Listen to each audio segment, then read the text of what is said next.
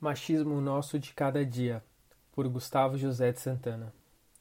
Mas o ano letivo começava e eu todo eufórico para saber como ia ser minha nova jornada de trabalho, escola diferente, como quase sempre acontece com os professores adjuntos.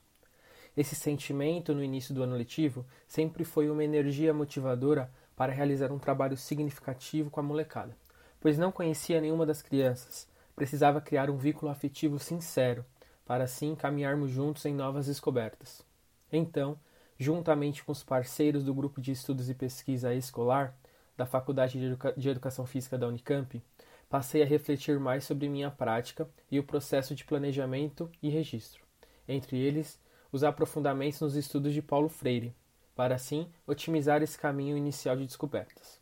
Pois bem, ao compreender que o processo de planejamento não ocorre apenas quando estamos elaborando nossos planos de ensino ou aula, mas é algo constante e reflexivo, comecei a mapear as práticas corporais presentes nos momentos de brincar das crianças, seja no próprio recreio ou em outros momentos, no caminho para o lanche ou mesmo para os vários espaços disponíveis da escola nas aulas de educação física.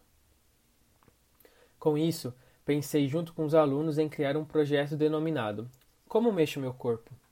Dei essa sugestão, pois iniciei as aulas com uma história de descoberta dos primeiros humanos que habitaram esse planeta e como eles foram descobrindo várias formas de se movimentar. Em seguida, podíamos seguir com os conteúdos pré-estabelecidos pelos currículos normativos, a BNCC e o currículo municipal. Porém, sempre dialogando com as práticas presentes na cultura dos alunos. Logo, ao perceber que eles saltavam as árvores e outros obstáculos nos momentos livres, decidi tematizar o parkour com as turmas do primeiro e segundo anos, prática urbana de desafios corporais para ultrapassar obstáculos. Então, nas últimas semanas antes da paralisação das aulas por conta da pandemia de Covid-19, comecei a explorar junto com eles as possibilidades de ultrapassar os obstáculos da escola com os nossos corpos e como podia ser divertido e desafiador essa dinâmica. Posteriormente, apresentei alguns vídeos de diversos públicos fazendo parkour, do nível mais iniciante, crianças pequenas, até adolescentes e adultos se desafiando em grandes arranha-céus. Ao apresentar o vídeo dos adolescentes, passei por um aprendizado que dificilmente esquecerei. No vídeo, só meninos faziam a prática. Ao terminar a exibição, uma menina me perguntou: Professor, por que não tem menina fazendo isso aí? Nessa hora, fiquei meio sem reação. Pensando já: caramba, mano, como o machismo está enraizado em nossas práticas, que nem pensei em colocar a representação feminina no rolê. Ou melhor, eu não fiz isso em uma pá de aula que eu dei esses exemplos. Seguindo esses 5 segundos de reflexão, realmente vi que não estava esperando aquela pergunta. Daí aproveitei a deixa e repeti para a turma o mesmo questionamento.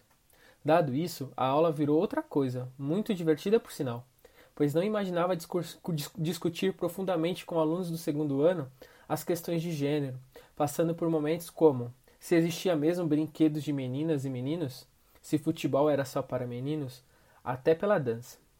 Não me esqueço da fala empoderada de uma das meninas. Professor, eu gosto muito de jogar bola, e não tem nada a ver esse negócio de futebol ser só para meninos. Fui para casa naquele dia realizado, sem acreditar que uma proposta, mesmo que intencional, provocou todo aquele debate. Além disso, ter percebido que o olhar reflexivo e dialógico para a minha prática tinha se concretizado, que a pedagogia da pergunta estava presente. Essa chama da descoberta precisa ser o combustível das minhas aulas, e principalmente da minha desconstrução de preconceitos como ser humano.